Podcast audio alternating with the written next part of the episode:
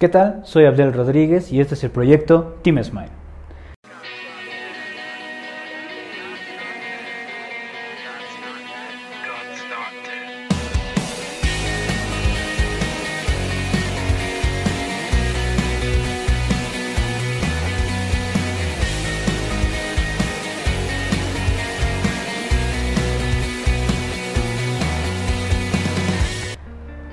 No sé si te ha pasado que a través de los tiempos ha habido muchas influencias en el cristianismo, para ser exactos, sobre los mensajes. Hubo un tiempo en el que estuvo de moda los mensajes subliminales, donde la gente iba a canciones o a cualquier cosa y le daba la vuelta para saber si hay un mensaje que descifrar. Recuerdo que cuando era niño, una de mis tías me presentó un video en donde explicaban qué películas y qué dibujos animados eran satánicos, con un mensaje que no sumaba a mi vida como cristiano y tampoco a mi vida como una persona de la sociedad. Con el tiempo, todo esto ha evolucionado y hoy en día parece un chiste lo que tal vez anteriormente conocíamos, pero no es así. La tecnología ha avanzado bastante y con eso eh, las distintas formas de recibir información. En nuestros tiempos se podría decir que las redes sociales como tú ya conocerás, Facebook, Twitter, Instagram y entre otras, son la principal base de información de nosotros los jóvenes. Si tienes entre 12 a 24 años de edad, sabrás de qué estoy hablando. Todos hoy en día tenemos acceso a un smartphone, acceso a Internet, e incluso las cabinas de Internet están más desarrolladas para podernos proporcionar este tipo de contenido. Pero ¿qué nos dice Dios sobre esto? ¿Hacemos lo correcto al centrarnos más en una vida que es ficticia en las redes sociales? ¿O estaremos poniendo caso omiso a lo que el Señor nos dice en su palabra? En este video te voy a enseñar unos puntos básicos de cómo las redes sociales no suman en nuestra vida tanto como cristiano y tanto como tu vida ante la sociedad. Recuerda que nosotros somos jóvenes con valores cristianos y siempre vemos al Señor como la autoridad máxima. Pero según el especialista, mm, déjame busco el nombre. Según un estudio de un instituto mental muy conocido, demostraron que las personas de hoy en día pasan de 7 a 8 horas en las redes sociales y siempre con el mismo tema, el yo.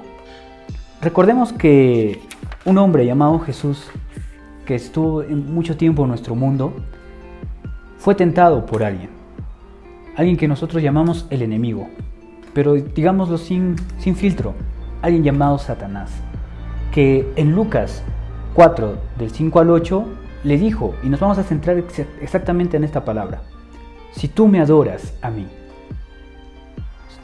Satanás tentó a Jesús cuando él estaba ayunando y le dijo, si tú me adoras a mí, te daré todos los reinos de este mundo. Y le mostró. Y fácilmente, si tú te pondrías en el papel de Jesús, yo o tú hubiéramos aceptado, pero nuestro Señor no aceptó. Él sabía que había alguien superior a quien adorar, y ese es Dios. Y nosotros hacemos lo mismo al momento de tal vez pensar en nosotros, al usar las redes sociales. Pensamos en el yo, en el cuántos likes recibirá mi foto o mi publicación, en qué contenido voy a subir a TikTok, qué baile está de moda. O incluso manchamos nuestros ojos viendo cosas indebidas a través de páginas. No es sorpresa, hoy en día temas como la pornografía y los temas abiertos se encuentran a la vuelta de la esquina. Y por eso nuestro Señor nos manda a que debemos cuidar nuestros ojos y no pensar en nosotros. En, en, un versículo también de un libro de un hombre llamado Lucas, nos dice el 9 del 23 al 24 que el Señor nos pidió que debemos poner al yo a un lado y debemos seguirlo. Y así seremos libres.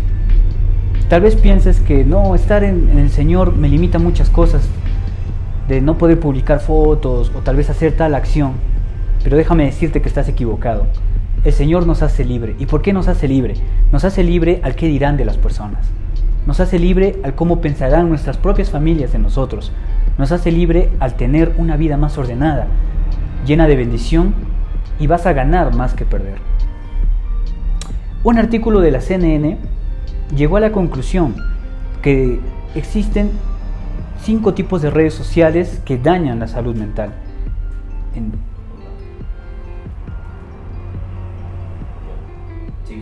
Entre ellas, tenemos a Instagram como el primer lugar y tenemos a TikTok a su debajo. Facebook y Twitter quedan en el último lugar y la única red social o plataforma, por así llamarla, que suma y tiene un impacto más positivo que negativo en los jóvenes de ahora es YouTube. Ahí tenemos a los famosos influencers y personas como nosotros que hacemos contenido para que tú aprendas más. Pero el resto de las plataformas son plataformas de vida social, que no, está, no, es, no, está, no es un pecado. Todos tenemos derecho, eso es verdad, pero debemos cuidar mucho lo que hacemos. Para las personas que son cristianas y están viendo este video, tal vez dirás, pero yo, soy, yo voy a la iglesia y hago todo lo que el Señor me dice, pero ¿cómo estamos con nuestra vida en las redes sociales? ¿Controlamos lo que publicamos? ¿Sabemos bien los conceptos de las publicaciones que hacemos? Tal vez un simple meme inofensivo puede causar toda una revuela. Y no estás pensando en las consecuencias que puede traer más adelante. ¿Cómo quieres que te vean las personas de aquí más adelante? Si por una publicación que hiciste cuando tenías 15 años te identifiquen como persona o que vean que has madurado a través del tiempo y has aprendido a dejar ese, pasado atrás y hacer lo que nuestro Señor nos manda. Recuerda que el Señor es dueño y guía de nuestras vidas. Y Él nos hace libre y no nos deja las cosas para mal. Nos da el chance de hacer las cosas de la manera correcta. Te voy a dar cinco razones para que veas que las redes sociales hacen daño a nuestra vida, a nuestra paz mental. Una de las razones es que Una de las razones es que te hace adicto las redes sociales. Un estudio, según Cal Network, indicó que las redes sociales, los creadores de las redes que tú consumes como Instagram, Facebook o WhatsApp, fueron creadas a través de los mismos algoritmos que usan los creadores de los juegos de azar de Las Vegas.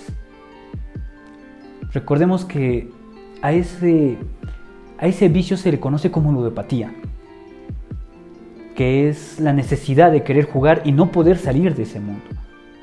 Entonces los mismos creadores de estas apps hacen en la misma metodología para que tú, que me estás viendo amigo mío, ya seas también una persona mayor, estés más centrada en él y pierdas el conocimiento tal vez de lo que está pasando en el mundo real. La segunda razón, y es lo que ya estábamos tocando en el tema, es que te hace narcisista. El yo, el cómo alimentar mi ego. Como una persona que usa las redes sociales, déjame decirte que cuido bastante lo que voy a publicar. Creo que no tengo ni foto de perfil. Pero eso, ya que yo llevo un mensaje a las personas. Y si tú también, y justo hablábamos en una de nuestras enseñanzas que está en la plataforma de Spotify sobre la personalidad. La personalidad es lo que nos hace diferente a los demás. ¿Qué haces tú para ser diferente a los demás? El cuidar tus redes, el cuidar lo que publicas, te apuesto que por mínimo que sea, va a hacer que la gente te vea con buenos ojos. No solo te abras puertas, sino también ventanas y casas incluidas para que mejores tu vida. El tercer punto es que te hace indiferente a la necesidad de las otras personas. Este es un tema muy recurrente. Muchas personas a través de las redes dicen ayudar a los demás, pero son de cámara para ahí. Pero en sus vidas diarias no son el reflejo de lo que muestran. Y tú, y yo te apuesto que tal vez en algún punto de tu vida has entrado a una de estas publicaciones y has comentado como el héroe de la historia. Pero en tu día a día, si vieras una situación igual, no lo harías. Pierdes la empatía ante las personas. Este es un mundo real y si quieres hacer algo por alguien, ve y hazlo. No es necesario llevar una cámara o postearlo en las redes. No es necesario escribir un testamento para hacer para hacer dar tu opinión. Las acciones valen más que mil palabras. El cuarto punto es que induce a la depresión. Y este esto está comprobado por un estudio, ya que en este estudio nos indica de la CNN que las personas que consumen más la plataforma de Facebook se deprimen. ¿Y por qué? Porque a veces al entrar se comparan con otras personas. Hay el famoso caso del seguimiento de los ídolos, que también se ha hablado en el tema de la personalidad. No eres único. Buscas seguir a los demás y buscas copiar lo que ellos hacen y te deprimes cuando no puedes hacerlo. No necesitas ser como los demás. Tú eres quien eres. Y cuando lo demuestres, vas a mejorar. El último punto es, y creo que todos van a estar de acuerdo en esto, es que te obsesionas. Te obsesionas por estar pendiente de las redes.